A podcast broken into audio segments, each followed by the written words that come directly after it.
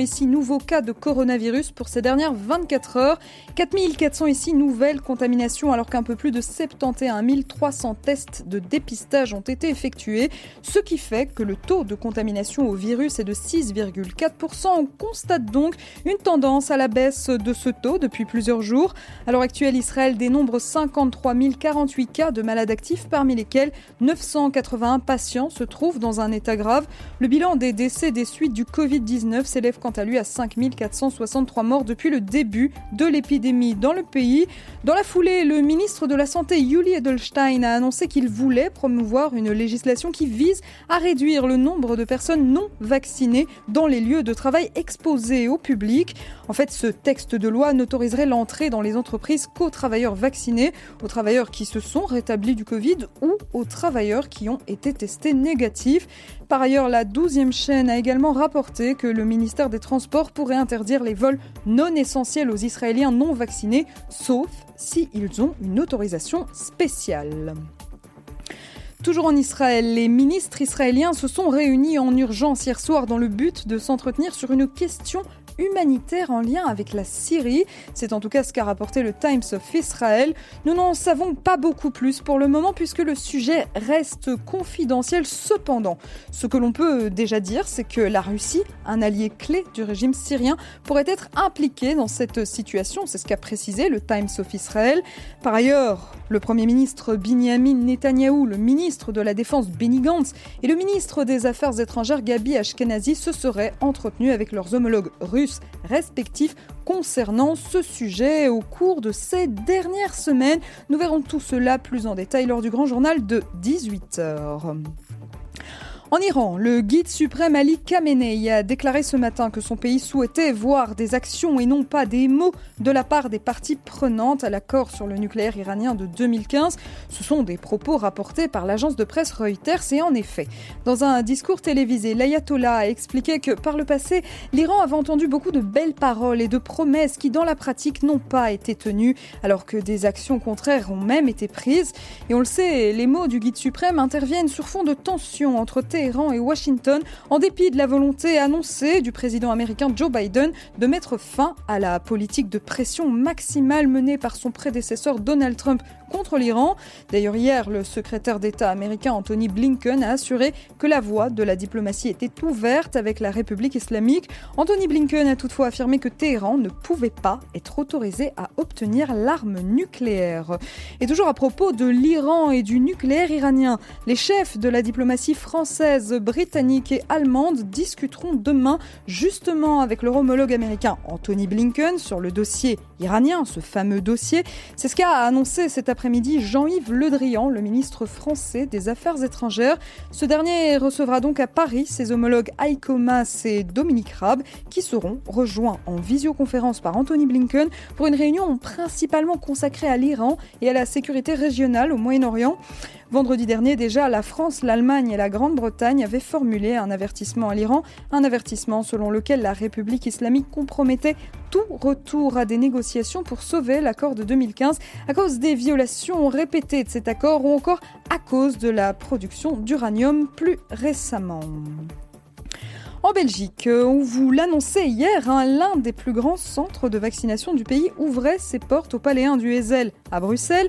Eh bien, il se trouve que ce centre a déjà dû fermer aujourd'hui en cause. Il n'y a pas de candidat à vacciner parce qu'un bug informatique a tout simplement empêché l'envoi des convocations à la population. Le centre du Hezel n'est d'ailleurs pas le seul à faire face à ce genre de soucis. Hein. À la clinique Saint-Luc-Bouge en province de Namur, le centre de vaccination destiné au personnel soignant de première ligne est lui aussi resté fermé aujourd'hui pour les mêmes raisons, ce qui est on va le dire, assez fâcheux. À Bruxelles, le centre du Ezel reste donc fermé, faute de personnes à vacciner. Si ce souci informatique euh, se prolonge, la région bruxelloise a tout de même un plan B. Elle enverra des convocations, comme elle l'a fait pour le centre Pacheco au début de ce mois-ci, quand la plateforme interfédérale n'était pas encore sur les rails. Il faudra donc compter sur un ou deux jours de retard dans une campagne qui se compte en mois. Mais à ce sujet, le ministre bruxellois de la Santé, Alain Marron, relativise ce bug informatique n'aura absolument aucun impact sur la campagne globale de vaccination en Belgique. Le retard ne devrait pas non plus entraîner de soucis de conservation pour le vaccin AstraZeneca, le vaccin administré dans ce même centre. Donc, vraisemblablement, pas de panique pour le moment. Et c'est la fin de ce flash, chers auditeurs. On se retrouve à 18h pour le journal de la rédaction. D'ici là, je vous laisse en très bonne compagnie avec une rediffusion de votre émission du mercredi, Mythe de Boss avec les excellents Olivier Sokolski et Serge Bézère. C'est tout de suite, à tout à l'heure. Meet the Boss avec Olivier Sokolski et Serge Bézère.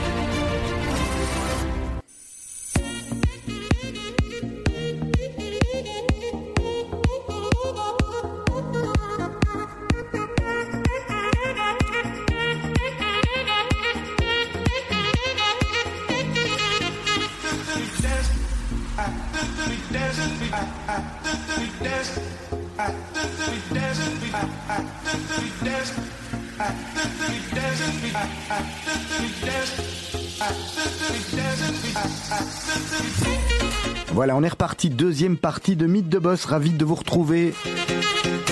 J'espère que votre semaine s'est bien déroulée. Chez nous, en tous les cas, c'était sympathique. Je suis accompagné de Serge Bézère. Bonsoir Serge. Bonsoir Olivier. Ravi d'être avec vous. Notre invité du jour s'appelle Rodolphe Janssen. Bonsoir Rodolphe Janssen. Bonsoir. Vous allez bien? Très bien. Alors Rodolphe Janssen, qu'est-ce qu'il fait? Il est galeriste pour ceux qui ne, qui ne connaissent pas ce métier, qui ne le connaissent pas. Euh, il est galeriste réputé à Bruxelles? À Bruxelles et à Knock. Ouais. Est-ce qu'aujourd'hui, on va revenir sur Knock tout de suite, mais aujourd'hui, quand on dit euh, galeriste réputé à, à Bruxelles, est-ce que ça a encore du sens finalement euh, euh, avec l'internet, avec tout ce qui se passe? On est galeriste, on est connu. quand on est une galerie comme la vôtre, on, on est connu mondialement.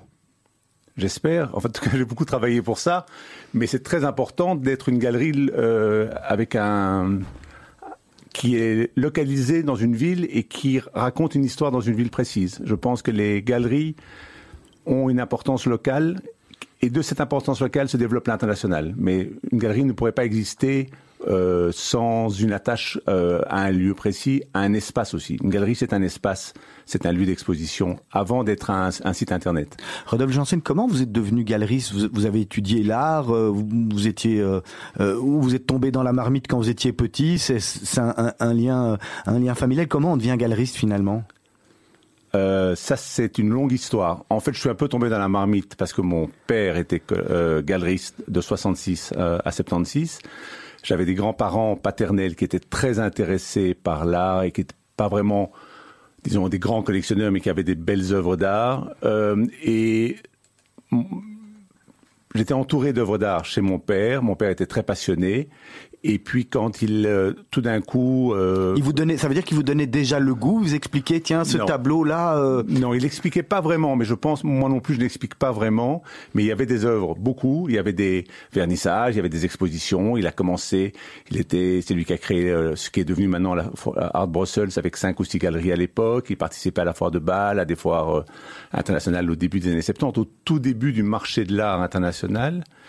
Mais c'était un, galeriste un peu à l'ancienne, je veux dire, c'est quelqu'un qui arrivait le matin, euh, qui attendait qu'un client passe, enfin, il n'y avait pas de réseau et tout ça, donc c'était très différent. Et puis quand il a fermé, moi j'ai ouvert 15 ans ou 20 ans après qu'il est fermé, 15 ans après, c'était un autre monde, mais, et je suis... Je, je, suis tombé dedans parce que je, je, ça, ça m'intéressait, j'allais dans les galeries, que quelqu'un m'a proposé de travailler pour lui, alors que je travaillais plutôt dans le, le marketing, les relations publiques et tout ça quand j'étais jeune, et quelqu'un m'a proposé de, de travailler pour lui parce qu'il s'est dit que j'avais un réseau, que j'avais un œil et tout. J'ai commencé comme ça, et de là. Et votre papa, il était, il, il était fier quand vous avez ouvert, il était content, il s'est dit ah c'est un chouette métier, euh, t'as bien fait de te lancer là-dedans? Non, pas du tout. Il habitait déjà aux États-Unis, il est parti aux États-Unis, et c'est pas qu'il n'était pas fier, c'est qu'il m'a il m'a dit, euh, il m'a envoyé un, télégramme, ça existait, et il m'a dit on fait fortune avec ce que l'on garde, on gagne de l'argent avec ce que l'on vend. Et, et puis vraiment, c'est dix ans après qu'il a commencé à vraiment soutenir le programme, à acheter à la galerie, à être là au vernissage. Je pense qu'à la fin, à la fin, il était très fier, et surtout, il était très fier quand quelqu'un disait euh, ah euh, est-ce que c'est plus euh, moi j'étais plus son fils c'était lui qui était mon enfin qui était mon père Ouais, Il ouais. disait, ah vous êtes le père voilà c'était Les rôles s'étaient inversés. voilà les rôles s'étaient inversés mais ça a duré un peu de temps Alors aujourd'hui, vous avez suivi ses conseils. Vous êtes à la fois galériste et collectionneur, ou bien d'abord galériste? Alors je vais dire que je suis d'abord galeriste j'ai des œuvres d'art vous vendez encore? je vends et, et je- mais j'ai gardé des œuvres mais je- mais le- le- parfois les temps sont difficiles alors il faut vendre mais je me considère d'abord comme galeriste et comme entrepreneur dans de l'art je suis là pour défendre mes artistes et pour travailler pour eux pour les aider à, à- à vendre et à, à- et à- et à vivre Il reste encore quelque chose du marketeur de l'époque? J'étais pas très bon marketeur mais j'étais pas un mauvais relation publique C'était quoi votre parcours scolaire? Vous avez étudié, euh, vous avez étudié. Ouais, j'étais euh, pas très pas très brillant. J'étais euh, des humanités à Godine euh, chez les jésuites. C'était très bien pour mon éducation intellectuelle. Un peu d'économie à, à, à, à Louvain-la-Neuve, mais pas très longtemps. Et puis j'ai commencé à faire des petits boulots, à, à, travailler, faire des films de promotion avec des une fois à gauche, une carte de marqué de développement, euh, de aide au, sur les lieux de vente avec un autre type. Enfin voilà, j'ai fait des petits trucs. J'ai fait un peu de coopération dans les pays en voie de développement, enfin des choses. euh, et en même temps, je me promenais en ville beaucoup. Je m'embêtais dans certains travaux. J'a- J'achetais un petit dessin, une petite photo. J'ai commencé vite à acheter la photo, ça coûtait pas cher. Donc voilà, j'achetais des choses. Et puis surtout, je visitais beaucoup, beaucoup d'expositions. J'avais des, très- des albums avec mes cartes postales de toutes les œuvres que j'aimais bien dans les musées. Enfin, je faisais ça. J'avais pas de Panini, moi. J'avais des cartes postales de Mondrian et de Max Ernst et de, je sais pas, et des choses plus, plus, plus branchées. Enfin, voilà. Donc c'est vraiment un affect par rapport au, au domaine, par rapport à, à cette industrie euh, qu'on peut euh, dire que même que c'est pas une industrie, et cou- couplé à euh, un sens inné du contact. Pas un sens inné du contact, mais en tout cas un affect pour, euh, pour, euh, Le monde de pour l'art. le monde de l'art, pour l'art, pour les artistes surtout, et pour les collectionneurs que je trouve qu'ils sont des gens fantastiques et parfois un peu moqués ou décriés, qui sont des spéculateurs, mais c'est pas du tout ça. J'ai beaucoup d'intérêt pour les collectionneurs. Ça veut dire qu'aujourd'hui, vos clients sont principalement des collectionneurs, ou bien comme les clients de votre père, des gens qui passent dans la rue, qui s'arrêtent, qui disent ah ça j'aime bien? Non, ça je l'ai pas. D'abord, je suis, rue, collectionneurs. je suis rue de Livourne, dans une rue où il n'y a pas beaucoup de passants. Il y a de moins en moins Ça de bars. de il y a de moins en moins de bars à Champagne. C'est vrai. C'est ça, Il y a de le- moins en le- moins. J'aime bien cette formule, cette formule polie pour dire des bars à champagne. Ouais, c'est sympa. Oui, mais maintenant il y a de plus en plus de galeries dans le coin. Donc j'ai Templon, euh, j'ai la patinoire royale, Barognan, tout ça. Donc on est devenu un, un peu un, un lieu de galerie. Mais moi, c'était une galerie de destination. Les gens viennent Parce qu'ils savent ce qu'ils vont voir, ils savent parce ce qu'ils reviennent tous les deux mois, tous les trois mois, tous les six mois. Ils viennent voir les expos. Et euh, ça fait partie d'un parcours. Et je, je vends aussi à des gens que oui, c'est un c'est un travail de relation, d'envoi d'informations, mais Comment euh, vous vous adaptez? Parce que c'est un peu la, la question bateau qu'on pose euh, à tous nos invités euh, depuis le mois de mars, j'ai envie de dire. Mais comment vous êtes adapté? Comment votre galerie s'est adaptée avec la crise du, du Covid, Rudolf Janssen? Ben, c'est très, amusant. J'étais à New York le, le 2-3 euh, mars. On rigolait un peu du Covid. Et là, je me suis rendu compte, euh, en allant euh, chez un copain qui est directeur chez Gagosian, et il m'a dit, tu sais, toutes les écoles sont en train de fermer Uptown. il y a des gens qui sont rentrés de, vacances et tout, d'Europe. voilà. Et là, je me suis rendu compte que ça commençait à fermer. Les foires fermaient, les foires s'annulaient. Donc, première chose, on a euh, compris que ça allait mal se passer. Euh, J'étais avec, avec ma femme qui travaillait avec moi et mon, ma directrice. Et on a tout de suite euh, s'est dit, il faut faire quelque chose parce qu'on va plus voyager. Donc, on a ouvert une galerie à Knox. Ça, c'est la façon dont on a réagi. Puis, on est rentré. Et là, j'ai une équipe formidable de gens très jeunes. Je suis un peu le vieux de l'équipe.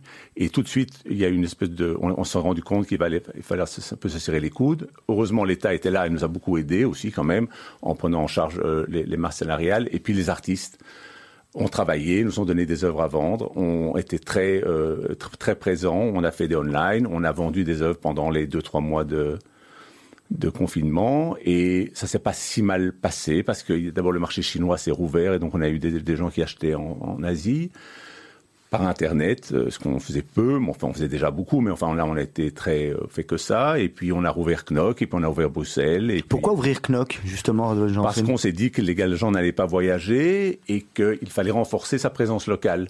Parce que je pense que quand l'international n'existe pas, le local est très important. Moi, l'avantage, c'est que comme je suis là depuis très longtemps, j'ai une très importante, euh, euh, une très importante euh, groupe de collectionneurs locaux, et ça m'a permis de passer les six mois pas facilement, mais en tout cas pas dramatiquement. Et j'ai cru franchement au mois de mars que ça allait être dramatique. C'est difficile, mais quand on a l'équipe qui, qui est soudée, qui travaille, et qu'on a des artistes qui sont euh, présents et qui donnent des œuvres à la, à la, à la galerie pour soutenir, parce qu'elle ne donne pas, je veux dire, gratuitement, mais Ouais, ouais. je veux dire, elle continue à travailler, c'est- personne ne sait De la marchandise en tous les cas. On a des choses à vendre et des belles choses, et donc ça a continué à, à très bien se passer. La rentrée en septembre était très active, les gens étaient très enthousiastes parce que c'était ouvert. On a eu les, ce qu'on appelle les Bruxelles Gallery Weekend où il y a eu beaucoup de monde, et tout ça a fait qu'on a- on est toujours là et que le, en- pendant les vacances scolaires on est à Knock et pendant les, vac- les- le reste on est à, à Bruxelles. Vous parlez d'une équipe, c'est une équipe si- de- co- constituée de combien de personnes? On est sept, donc j'ai Ah, quand même. j'ai six personnes qui travaillent avec moi.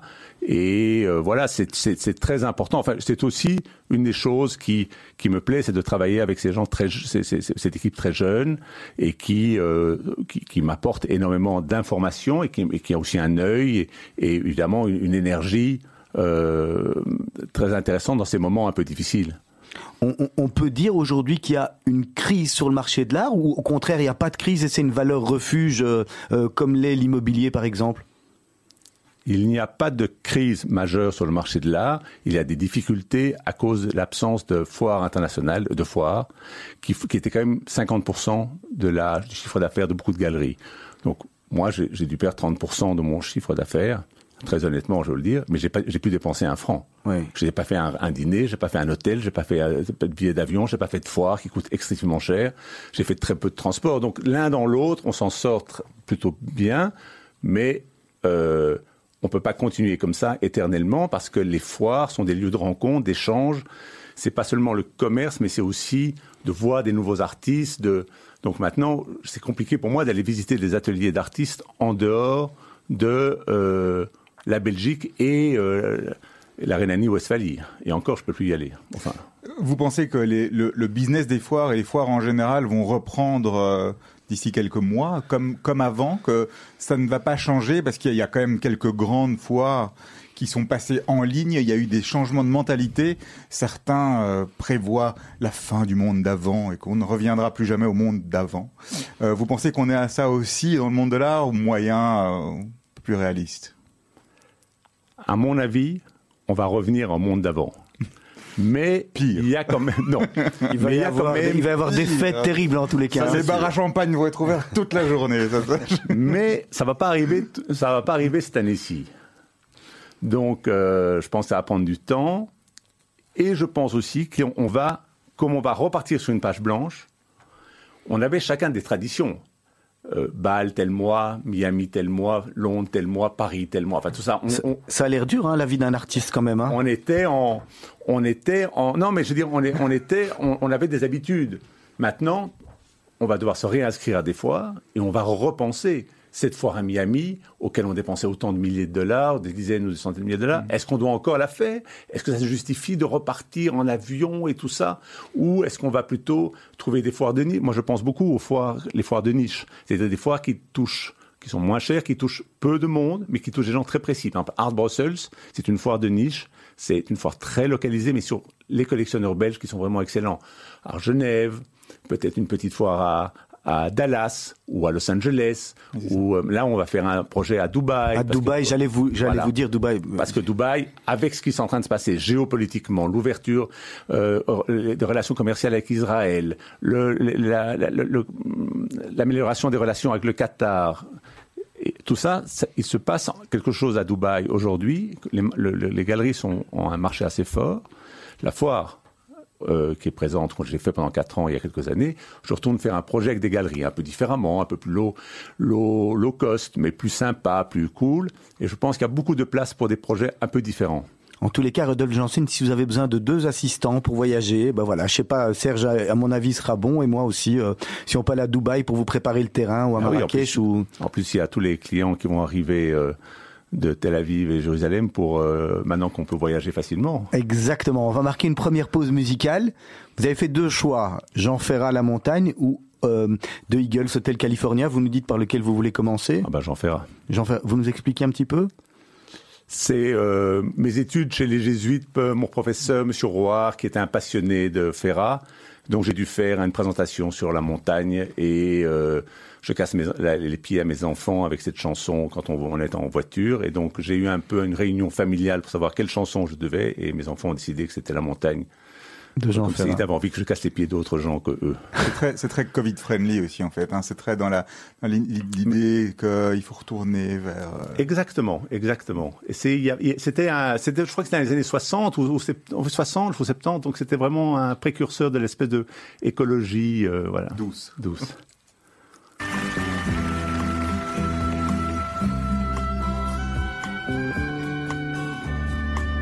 Ils quittent un à un le pays pour s'en aller gagner leur vie, loin de la terre où ils sont nés. Depuis longtemps, ils en rêvaient de la ville et de ses secrets, du formica et du ciné. Les vieux, ce n'était pas original quand ils s'essuyaient machinal d'un revers de manche les lèvres. Mais ils savaient tous à propos tuer la caille ou le perdreau et manger la tome de chèvre. Pourtant,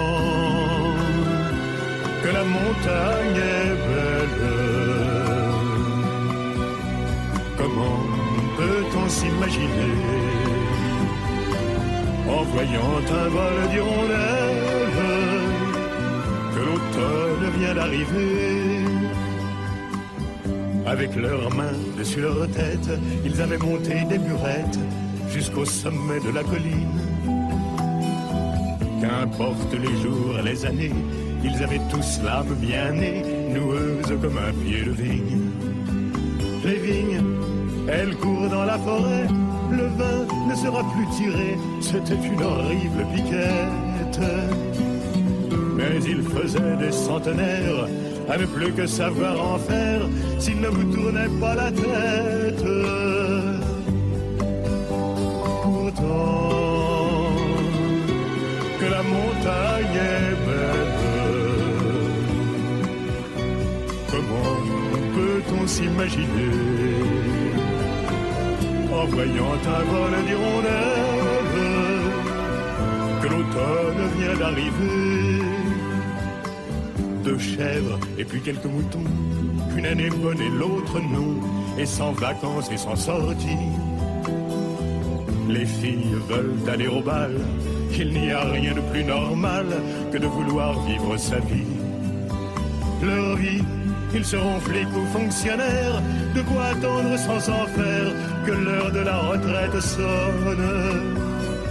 Il faut savoir ce que l'on aime et rentrer dans son HLM, manger du poulet aux hormones.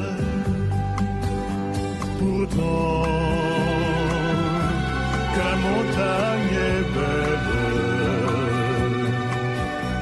comment peut-on s'imaginer en voyant un vol d'hirondelles que l'automne vient d'arriver.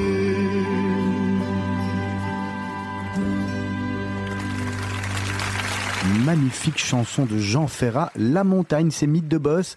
La deuxième partie de l'émission, toujours avec Serge Bézère et notre invité Rodolphe Janssen. Alors Rodolphe Janssen, pour terminer sur la crise du Covid et la crise en général et parler de choses plus agréables après, on a euh, des musées comme le Louvre qui ont annoncé euh, des ventes aux enchères, par exemple de certaines œuvres pour éviter de devoir licencier. Coup de com ou bien réel, euh, réel besoin de financement? Bon, d'abord, ils ne vendent pas des œuvres de la collection du Louvre, mais ce sont des artistes qui leur ont donné des œuvres pour soutenir.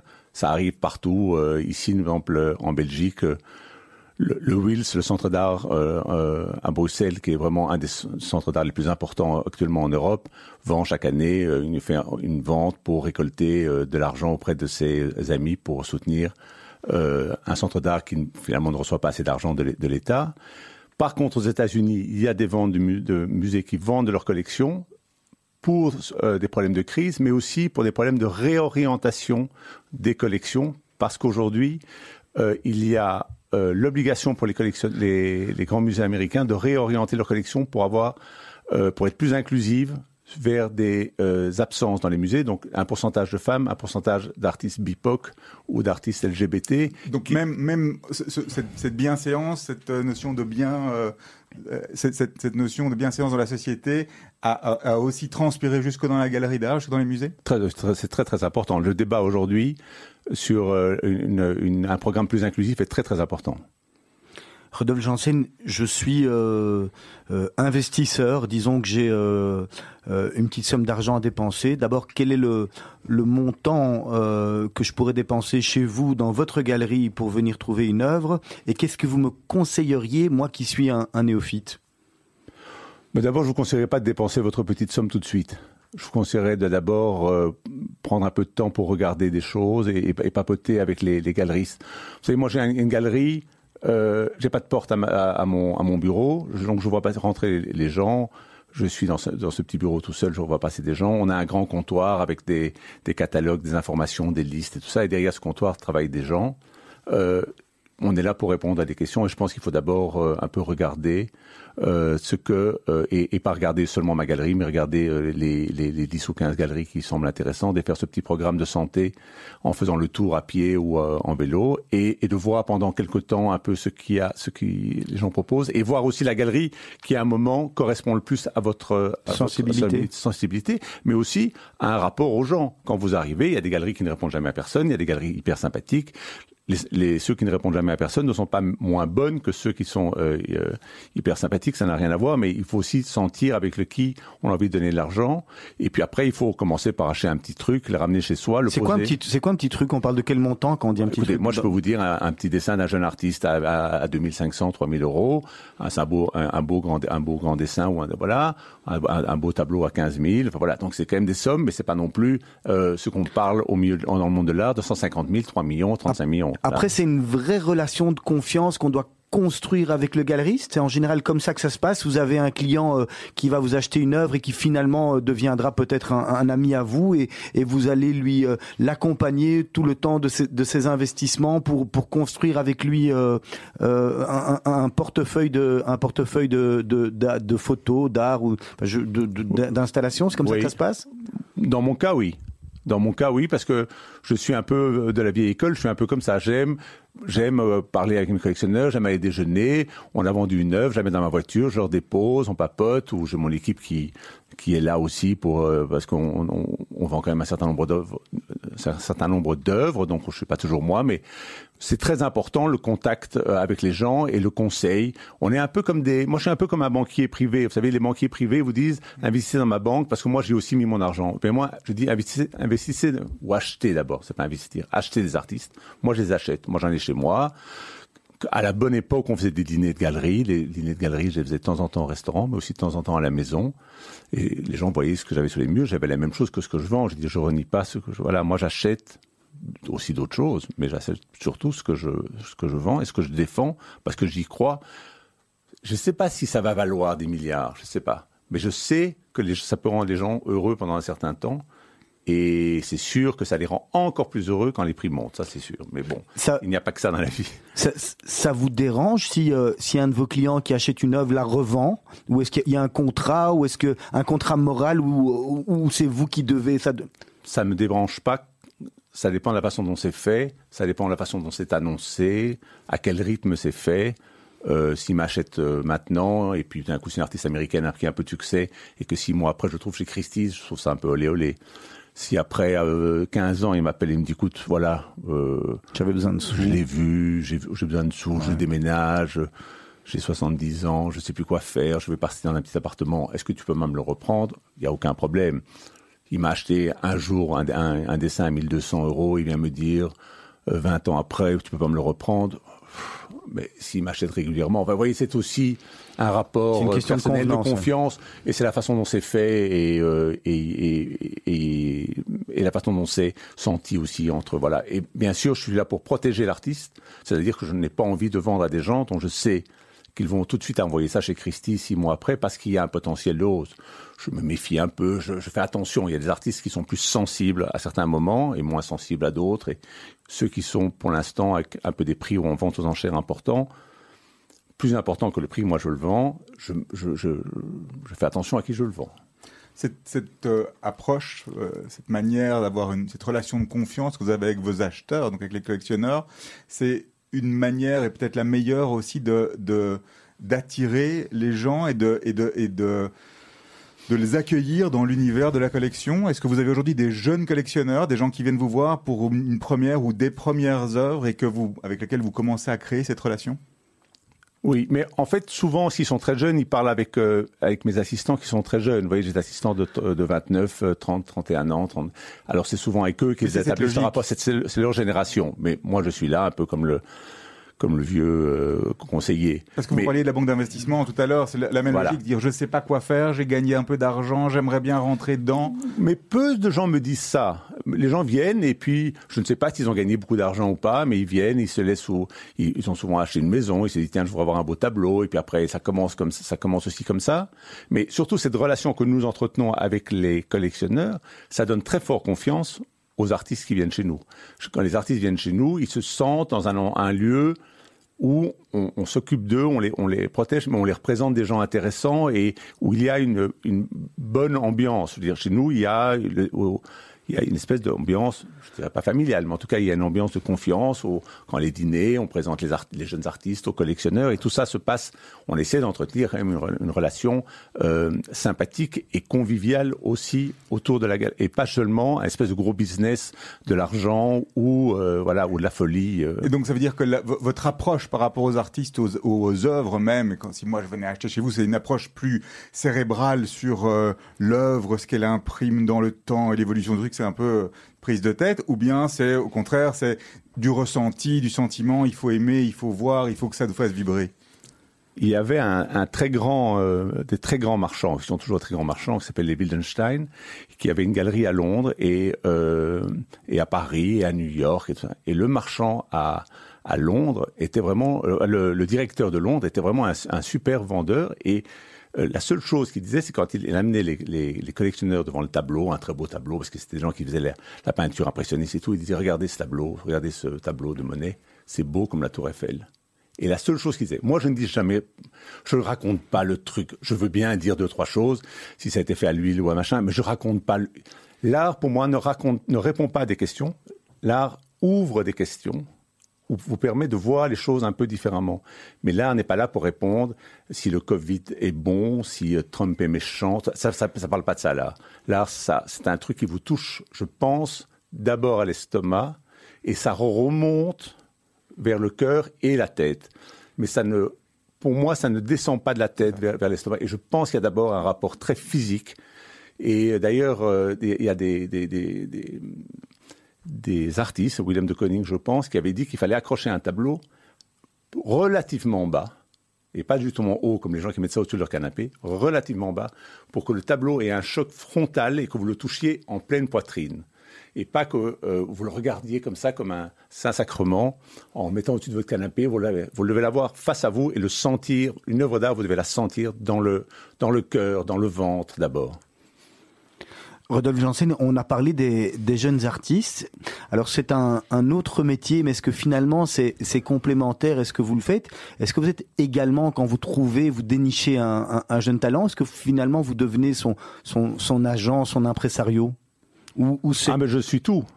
Je suis son père, je suis son frère, je suis son impresario, je suis son transporteur, son comptable, son conseiller. Ah non, mais c'est un travail. Moi, moi, je fais surtout les jeunes artistes, disons, les jeunes qui sont maintenant, après 20 ans ou 30 ans, beaucoup moins jeunes. Mais je les accompagne. Donc, je commence, moi, ce que j'aime, c'est ça, que c'est commencer avec des artistes. Je les prends pas à la sortie de, de l'école, euh, je veux dire, ou de la, de la camp. J'attends un peu.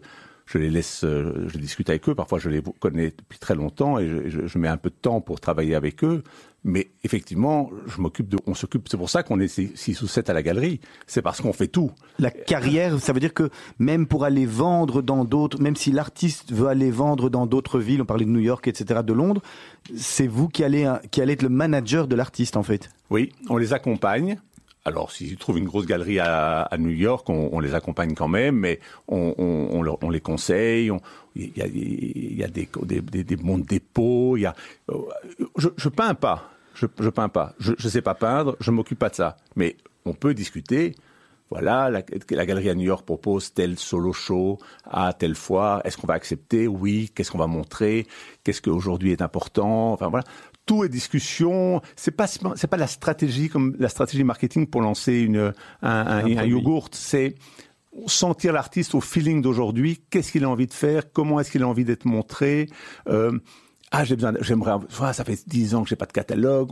On, on, trouve des catalogues, des financements pour les catalogues. La galerie new-yorkaise de notre temps, moi je. Euh, le, le, le, enfin, tout ça, c'est une grande partie de ce qu'on fait, archiver, accompagner, et puis surtout faire venir des euh, collectionneurs, très importants, que l'exposition soit vue par, le, par beaucoup de monde, surtout par les jeunes et tout ça, parce que pour un artiste même jeune, c'est important que les gens voient son travail, et puis aussi le faire découvrir par des curateurs de musées, des institutions, envoyer des dossiers pour tel petit centre d'art en Flandre, pour tel centre d'art euh, à Charleroi, à Mons, enfin tout ça. Donc tout ça, c'est un travail. C'est pas tellement le marketing, c'est d'accompagner et de permettre à la personne de grandir en pouvant vivre. Donc en, quand on vend, 50% de ce que l'on vend va chez l'artiste. Et ces 50%, ça lui permet de continuer à travailler et à se développer. C'est cet argent-là, c'est pour ça que c'est important. Ma galerie, j'aurais pu la fermer au mois de mars pendant six mois et peut-être vivre avec les aides de l'État. Mais mes artistes n'auraient plus eu d'argent. En général, ils sont mal organisés aussi pour tout ce qui est. Euh, euh, ça reste des artistes. Ça reste des artistes. Très stéréotype. Il y en a certains qui sont moins artistes que d'autres, mais enfin, enfin, qui sont aussi organisés. Mais moi, je suis là pour leur permettre de continuer à se développer, à grandir. L'atelier est trop petit, tiens, écoute, j'aurais besoin d'un trouver un atelier plus grand, les aider à, voilà. Donnez-nous quelques noms que vous avez eu d'artistes très jeunes, que vous avez pris jeunes et qui aujourd'hui sont vraiment, euh, ils explosent, qui sont... Mais, par exemple, des gens, quelqu'un comme, euh, Thomas Leroy, Thomas Leroy, quand j'ai commencé, il avait 25 ans. Là, il vient d'avoir l'exposition l'année dernière au, Musée Royal des Beaux-Arts, et puis au Château de Gasbeek, et au Musée d'Undanens à Gand, euh, et au, au, Petit Palais à Paris. En cinq ans, on a, on a réussi à faire ces, ces, ces, ces quatre expos, des expos à la galerie, euh, des institutions, euh, des, des musées. Euh, on a une jeune peintre belge qui s'appelle euh, Salam Katibi. Euh, on a commencé, elle était très jeune, elle, elle avait jamais quelques petites galeries. Là, on, on, rentre de Bruges, on a l'exposition au Groningen, qui est le musée de Van Eyck, Memling et tout, tout cet été. Elle a fait l'exposition à New York, Aspen, enfin tout ça. Donc c'est ça aussi, accompagner des artistes et les aider. Ça, c'est vraiment le, le, travail le plus important, plus que vendre. Ouais. On, on, en revient quelque part à ce que vous disiez au tout début. Il faut un ancrage dans la communauté, un, la communauté locale, un ancrage dans une ville, un ancrage dans une région, pour avoir accès justement à ces gens qui produisent ou, ou qui s'inscrivent dans la logique de l'art de l'endroit. Donc euh, c'est des Bruxellois, des Belges essentiellement. C'est pas ou, ou bien c'est cette logique euh, plutôt de dire moi je vais représenter des gens peu importe où ils sont et, et je vais être leur antenne bruxelloise ou belge. C'est vrai que pour l'instant je montre beaucoup mes Belges parce que c'est plus facile pour eux de venir à mon fait exposer. Mais j'ai une plus de la moitié de mes artistes sont américains, new-yorkais ou Los Angeles. Et pour eux, c'est très important que mon ancrage belge soit fort, parce que s'ils me donnent des tableaux à vendre, ils veulent pas que spécialement je le revende à New York ils veulent rentrer dans les collections belges. C'est le rêve de tous les Américains, rentrer dans les collections. Mais j'imagine que là, vous, là, là, quand vous avez vos artistes belges, la moitié de vos artistes sont, des, sont pardon, des américains. Vous, on n'est pas dans une logique d'accompagnement, de les prendre par la main, de les aider dans l'organisation de leur comptabilité au quotidien. Les Américains moins, mais il y a quand même beaucoup de, de beaucoup de conseils. Je, je, J'y vais, normal, vais normalement 4-5 fois par an pour passer chaque, chaque fois une, jour, une demi-journée avec chacun, le déjeuner, le dîner, papeter des projets. Mais c'est sûr que c'est moins, voilà. Donc il y a ces deux aspects, deux le aspects. côté les artistes que je représente et qui sont là bien, et puis les Belges qu'on a envie de montrer, qu'on a envie de faire monter et pour lesquels qu'on qu comprend sous son aile, quoi. Voilà, il y a un travail plus au quotidien sur les sur les Belges. De manière générale, que ce soit les uns ou les autres, comment est-ce qu'on arrive aujourd'hui ou qu'est-ce qu'il faut avoir comme feeling pour arriver à, à, à, déceler la pépite de demain Et est-ce que sur, euh, est-ce qu'il y a un ratio Vous vous dites euh, sur 50, j'en aurai bien deux qui passeront? Comme dans, le, dans la nouvelle économie. Non. C'est ça. Le... D'abord, d'abord, je regarde beaucoup, beaucoup avant de choisir. Et puis, ça, c'est quelque chose, une des raisons pour lesquelles j'ouvre une galerie, c'est que finalement, à un moment, je me suis rendu compte quand j'avais 30, 29, 30, 31 ans, c'est que de temps en temps, je voyais des choses un an, six mois et d'un coup, je me disais, ah, c'est un jeune artiste, et je voyais que de- des galeries le prenaient. Donc là, je me suis rendu compte que j'avais un, espèce d'œil, une espèce d'idée, et après, ça s'est forgé avec le temps. Vous savez, un, artiste, c'est une personne. C'est un travail, mais c'est aussi une personne. Et à un moment, il faut que vous ayez envie de vous battre pour cette personne. Est-ce que cette, est-ce que cette personne, son caractère, sa personnalité vous donne envie de, de, vous battre pour elle? Parfois, le- les œuvres sont très plaisantes et, très- et- et plaisent tout de suite, et où, c'est des- vraiment des, beaux tableaux, mais il y a aussi des choses un peu plus compliquées, de l'art qui est un peu plus difficile, plus noir, parfois ou plus sombre, ou plus, difficile d'ac- d'accès. Mais si on croit à la personnalité, je pense que la personnalité euh, est très importante dans l'artiste, aussi importante que son travail. Alors euh, aujourd'hui, euh, on, on a parlé donc des foires, euh, de ces foires virtuelles. Euh, aujourd'hui, il y a des artistes aussi qui sont ben, plus jeunes, qui arrivent sur le marché, qui sont plus aguerris au métier, plus affûtés sur les métiers, sur les technologies modernes et euh, réseaux sociaux, etc. Est-ce qu'il y en a aussi qui viennent chez vous et qui poussent la porte, ou bien qui se disent Bon voilà, moi je veux bien que vous fassiez ça, ça, ça, mais la partie ventre et trucs, ça c'est moi qui fais parce que j'ai déjà une image, j'existe, j'ai une identité et je sais faire. Mais en tout cas, ils viennent pas chez moi parce qu'ils savent que je suis un vieil emmerdeur. euh, mais Tu vas leur passer la montagne. Ouais, qui va passer la montagne. Et je vous parle pas de ce que du reste. Non, mais je pense pas qu'ils vont venir chez moi. Ils vont venir chez des galeries cool, un peu machin. euh. Mais ça existe, il y a une place pour ça aussi alors Il y a- il y, aujourd'hui. a beaucoup d'artistes Instagram, oui, oui, oui. Et qu'est-ce que vous en pensez de ces gens-là? Je pense que c'est très bien. Il faut qu'il y ait- il faut qu'il y ait de tout. C'est complémentaire avec ce que vous faites? C'est pas une. euh, Je pense que malheureusement pour eux, leur, euh, le, le succès de, de ce genre d'artiste ne dure pas très très très longtemps aussi. Et puis ils sont coincés dans une image ou dans un style. C'est souvent des gens qui viennent du street ou qui viennent euh, de- du graphisme ou qui viennent de ce genre de. Il y a quand même la quelques musique. succès aujourd'hui Bien sûr, là-dessus derrière. Bien sûr, bon, on peut parler de Banksy, mais euh, c'est aussi euh, un succès, mais qui, qui, a un problème, qui, est, qui est un succès du le temps- marketing aussi. Marketing et, Ouais. et, et- et qui n'est pas dans une reconnaissance muséale. Moi aussi, c'est que moi, j'essaye, je suis un peu démodé, j'essaie que mes artistes rentrent dans les musées, que des, a certaines collections importantes, qu'il y a des catalogues. Je- mon Instagram est assez, mauvais. Enfin, je veux dire, je, fais des photos avec mon vieux iPhone et tout ça. Je fais pas très attention à ça, mais c'est plutôt de l'humeur. C'est plutôt une ambiance que j'essaie de dégager. Mais les artistes qui font ça sont très très pros. Je, n'ai rien contre eux et il y en a des, très sympathiques. Je veux dire, Chaos est un, artiste qui a un énorme succès. Je pense qu'il a 2 ou 3 millions de personnes sur Instagram. C'est une personne extrêmement sympathique qui fait un travail tout à fait euh, incroyable. Plus que Melania Trump. Ah, mais Melania Trump, euh, sur, euh, je ne sais pas combien de personnes suivaient Flotus, mais euh, c'était intéressant. Ce, côté technologie et cette, cette, cette technologie disponible à la fois pour les galéristes ou pour et pour les, les, artistes justement.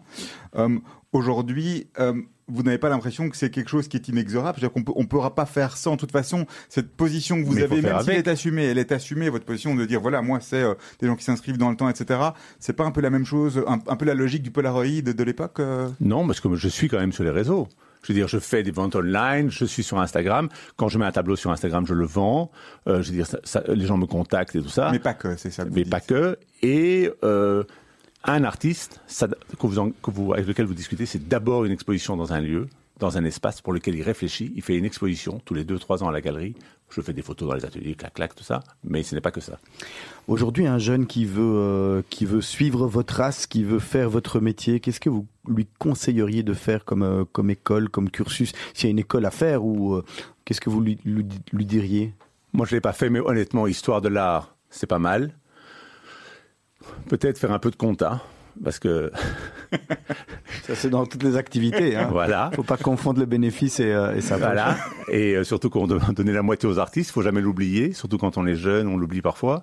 Euh, je, je pense qu'il y a l'histoire de l'art. Et puis je pense surtout travailler d'abord dans, dans le milieu de l'art, dans des galeries, dans des salles de vente, si on veut, pour des artistes. euh, Voilà.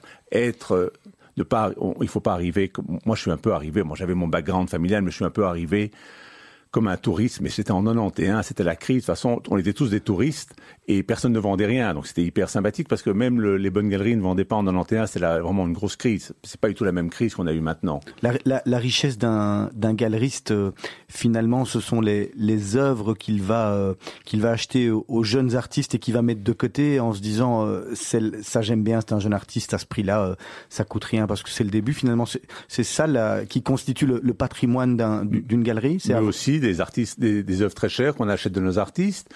Et puis, on, vous savez, moi, je, moi, ce que j'ai, cette galerie, c'est que c'est, une, c'est une, euh, c'est pas une affaire, c'est un, c'est, quelque chose qui roule. Vous voyez, on, est nombreux, donc c'est, ce combat quotidien pour que ça continue, et surtout ce combat depuis depuis depuis euh, depuis un an pour que ça continue, pour continuer à, à faire vivre le, le projet il y a quelques galeristes très malins qui font un peu d'argent, mais la plupart du temps, ce sont d'abord les artistes qui font les bons artistes qui font beaucoup d'argent. On vous sent en tous les cas passionné par Ouais, votre métier, in- hein, investi, Janssen, hein. in- On, on vous sent vraiment, euh, et, et- et c'est cas, c'est forcément. ce que j'essaie de faire croire. Ouais, investi dans cette dans cette mission d'accompagner les artistes et Oui. de, de vraiment porter quelque chose qui va au-delà de simplement euh, vendre des trucs.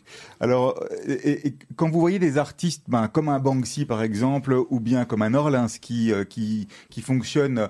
C'est encore des artistes pour vous? C'est devenu des marketeurs ou des, des, des objets de convoitise? C'est Ce sont, quoi? ce, ce sont bien sûr des artistes. Je ne dis pas que ce sont des bons artistes, mais en tout cas, ce sont des artistes. Tout le monde a le droit. D'ailleurs, c'est Marcel Duchamp. elle avait- Tout le monde a le droit de dire qu'il est artiste, comme tout le monde a le droit de dire qu'il est poète. Mais tout le monde n'écrit pas comme Baudelaire. Comment euh, euh, fluctue la, la cote d'un artiste aujourd'hui? C'est c'est les galeries qui disent tiens on les a tous vendus à ce prix-là. La prochaine fois, les prochaines œuvres qui et on les a vendues vite et les prochaines œuvres que l'artiste va nous réaliser, on va on va passer le step au-dessus. Que On c'est comme ça aussi. c'est comme ça que ça se passe On pour la- fait ça, on fait ça aussi quand ça rentre dans des, in- dans des institutions, des collections importantes et qu'on sent qu'il y a que ça s'ouvre sur un nouveau marché. Euh, et puis euh, il y a les artistes, il y a aussi qui ont besoin de, de vivre et on calcule aussi si par exemple il faut 10 tableaux par an, il faut qu'avec ces 10 tableaux vendus, ils puissent, en, puissent en vivre. Donc il y a aussi un rapport par rapport à la demande, à, leur- façon de vivre à eux, qu'il faut que ça couvre les frais. Ou sinon, ils doivent trouver d'autres systèmes. Il y a beaucoup d'artistes qui sont professeurs, qui, sont, qui ont un autre métier pour pouvoir subvenir au, à la différence entre ce, qu'ils gagnent en vendant des œuvres d'art et, et ce qu'ils ont besoin pour vivre. Rodolphe Janssen, aujourd'hui on parle beaucoup d'art africain. Vous en pensez quoi? Ah ben, je pense que l'Afrique est le, continent le plus intéressant aujourd'hui, puisque c'est un continent que l'on connaît pas bien. Et je pense qu'il y a, euh, y a la foire qui commence aujourd'hui, 1,54, qui était normalement, qui s'ouvrait normalement à Marrakech, qui est la meilleure foire euh, d'art africain, qui est donc euh, New York, qui a commencé à Londres, puis New York, et maintenant qui est à Marrakech en plus, donc trois fois par an. Elle a fermé, elle n'a pas pu avoir lieu à Marrakech. Donc euh, Christie's euh, Paris a gentiment accueilli la foire qui ouvre. Je pense que c'était très intéressant de voir ce qui se passe en Afrique. Je suis pas très euh, bon là. J'avais tout un programme pour aller euh, justement à Marrakech pour aller voir la foire et pour m'intéresser. C'est devenu aujourd'hui très compliqué, enfin pour l'instant, d'aller faire des ateliers en Afrique. Mais je pense qu'effectivement, je travaille aussi avec Kendall Gears, qui est artiste sud-africain mais qui vit en Belgique qui lui a une très grande connaissance de ce qui se passe en Afrique, donc il y a beaucoup de discussions, et je pense effectivement que ça va être demain euh, un nouveau marché pour les artistes et pour les collectionneurs, parce qu'il y a tout un nouveau euh, des collectionneurs, ceux qui vivent là-bas, ceux qui voyagent en France, à Londres, à New York, euh, et un, rapport aussi avec les artistes euh, indigenous, africaines-américaines, qui, évidemment, les collectionneurs euh, africains-américains s'intéressent beaucoup à ce qui se passe en Afrique. Aujourd'hui, euh, les, les plus gros collectionneurs sont en Chine, en Inde, aux États-Unis? En ça, Europe, ça suit le marché, euh, l'explosion des en marchés? Europe, aux États-Unis. En fait, il y a des grands collectionneurs partout dans le monde. Il y a des très grands collectionneurs au Brésil, il y a des très grands collectionneurs euh, au Mexique, il y a des collectionneurs en, très importants en Belgique, en Hollande. Enfin, il y en a partout. C'est devenu aujourd'hui, moi quand j'ai commencé, l'art contemporain, il y avait l'art moderne. Il y avait la- la- l'après-guerre. Il y avait le pop art.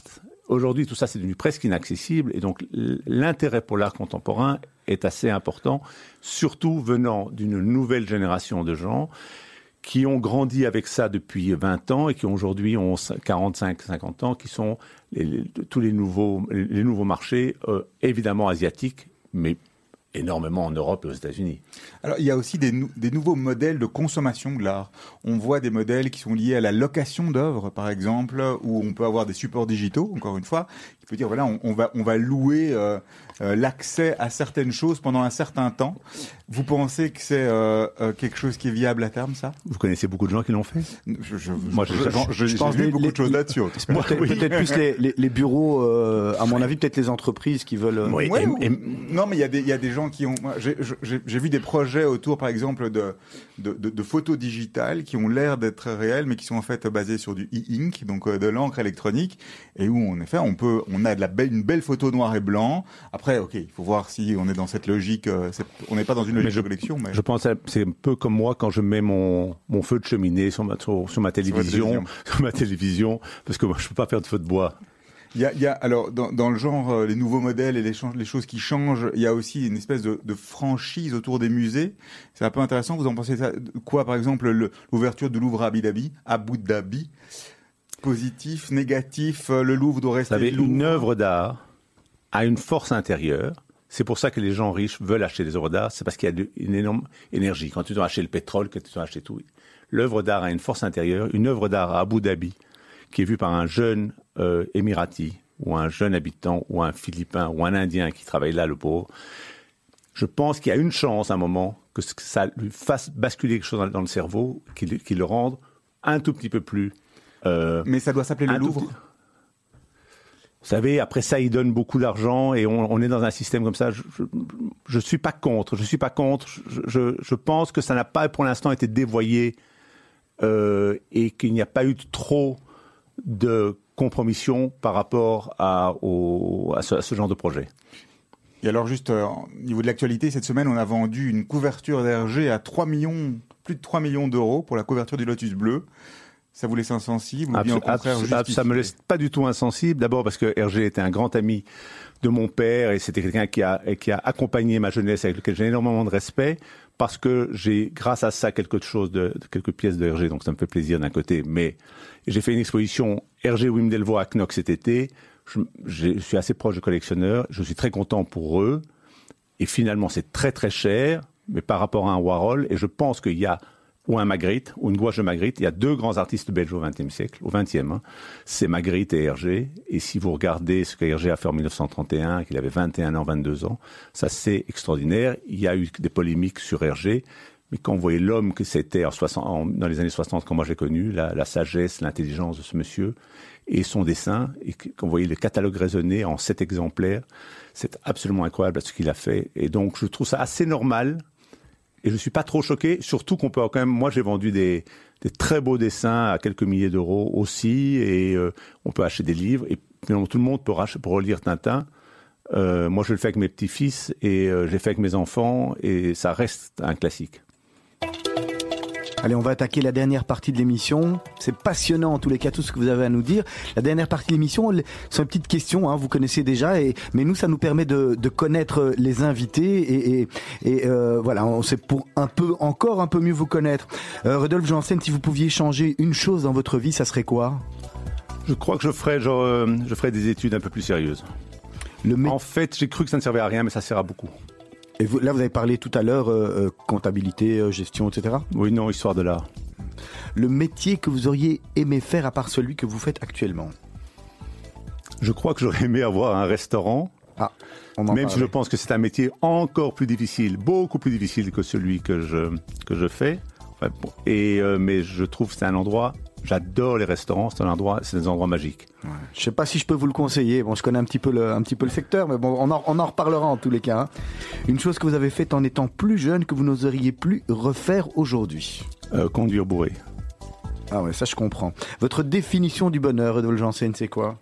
Ah, mais c'est euh, c'est la, la vie avec ma famille et euh, avec ma femme et mes enfants. C'est une réponse, question récurrente, réponse récurrente, hein, Serge? Pas toujours quand même, on a quelques variantes. hein. La dernière fois que vous avez eu une mauvaise conscience J'ai pas la moindre idée, je crois.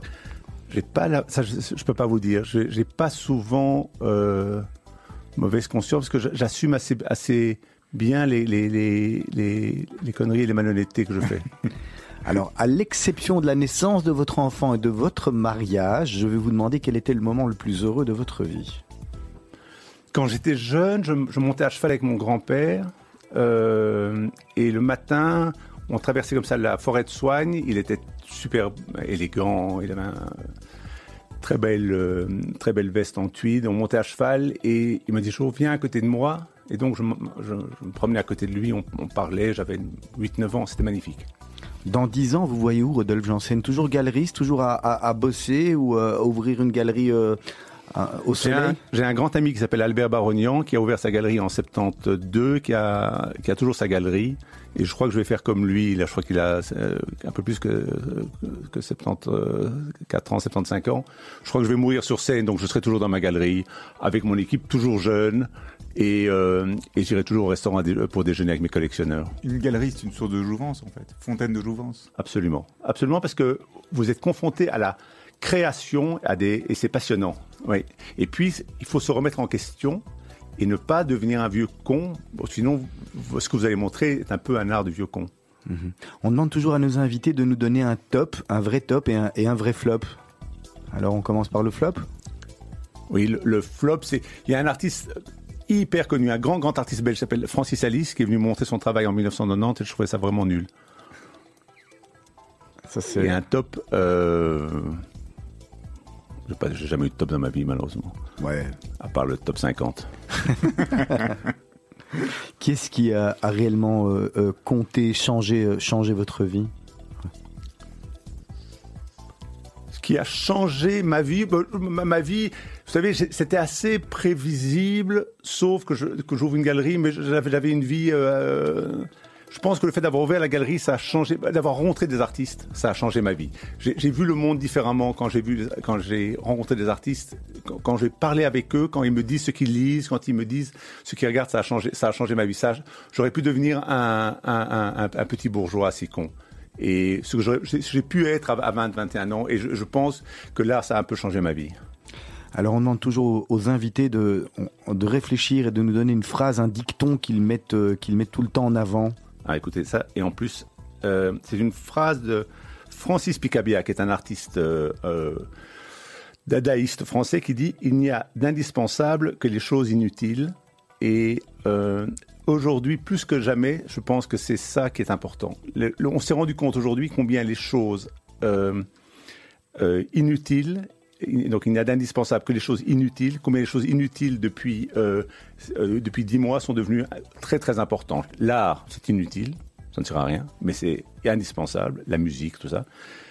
La convivialité, euh, être ensemble, la tendresse, euh, serrer les gens dans les bras, ça ne sert à- c'est tout à fait inutile et pourtant c'est très très in- indispensable.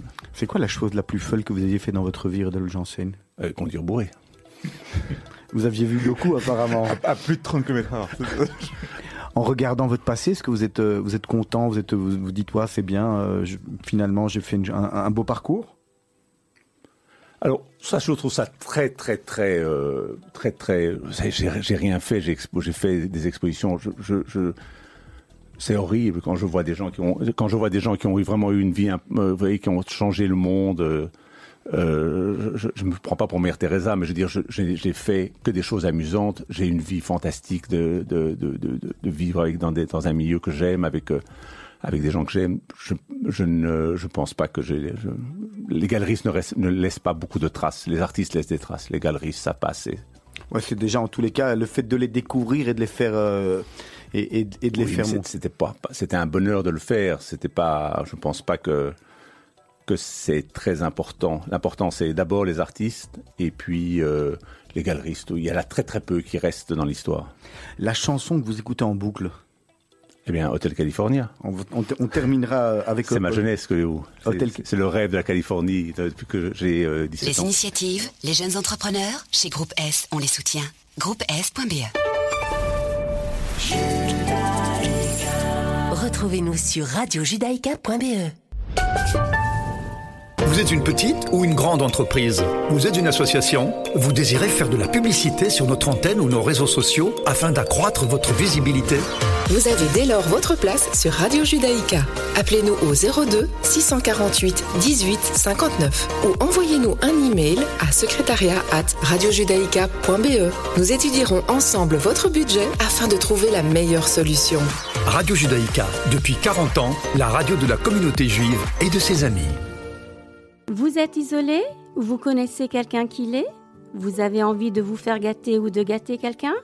Ezra peut vous aider.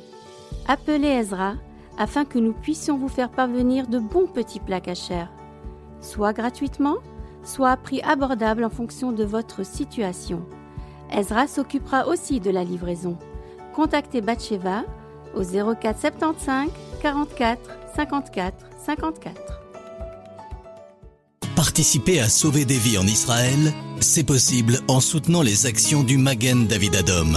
25 000 bénévoles sont mobilisés 24 heures sur 24 et 7 jours sur 7. Ils répondent à 2 millions d'appels d'urgence chaque année. Votre don est précieux. Il fait de vous le premier maillon de la chaîne de la vie. Nos volontaires comptent sur vous. www.mda-be.org 02 318 12 48